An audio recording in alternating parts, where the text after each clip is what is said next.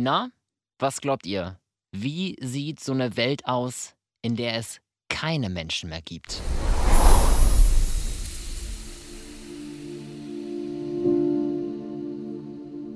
Die Antwort wunderschön. Das beweist die Welt von Lost Ember.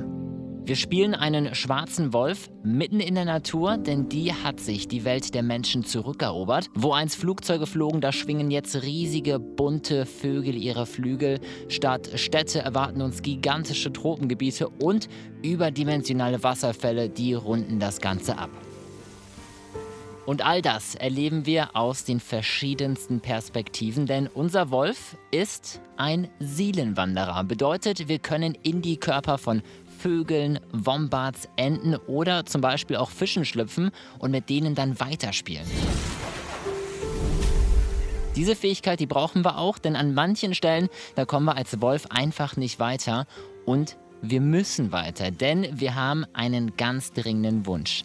Zu wissen, warum es keine Menschen mehr gibt und vor allem, wieso wir überhaupt ein Wolf sind.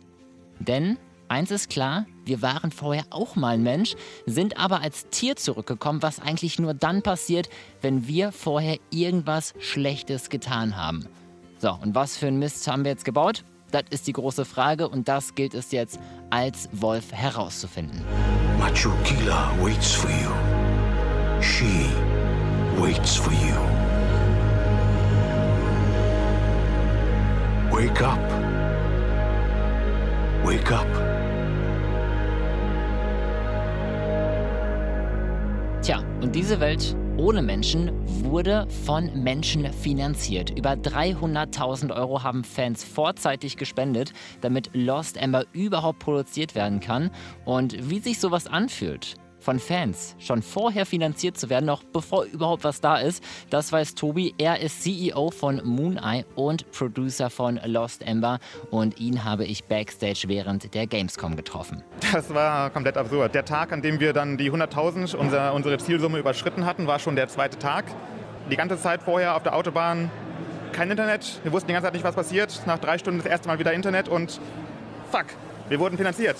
Direkt wir waren zum Glück in irgendeiner kleinen Seitenstraße, direkt Vollbremsung, erstmal feiern und wir konnten es echt überhaupt nicht fassen. Also unter uns, was ist dein Lieblingstier neben dem Wolf? ich glaube, der eigentlich All-Time-Favorite muss auf jeden Fall der, der Wombat sein. Er kann nicht viel außer niedlich aussehen, Beeren fressen, schlafen und Berge runterrollen.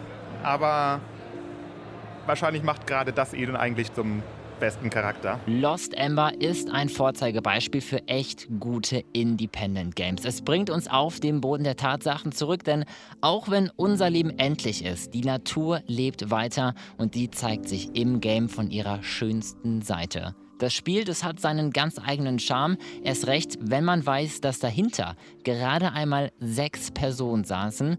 Noch dazu kommt es aus Deutschland.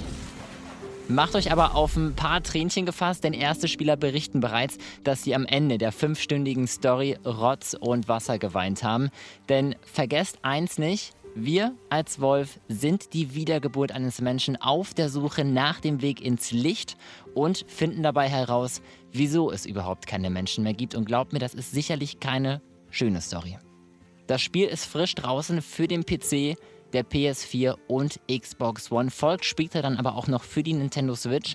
Und wie immer schnappt ihr euch das Game for free über Instagram. Also einfach ein Follow setzen, Nachricht schicken an games.2.go und dann spielt ihr ebenfalls schon bald Lost Ember.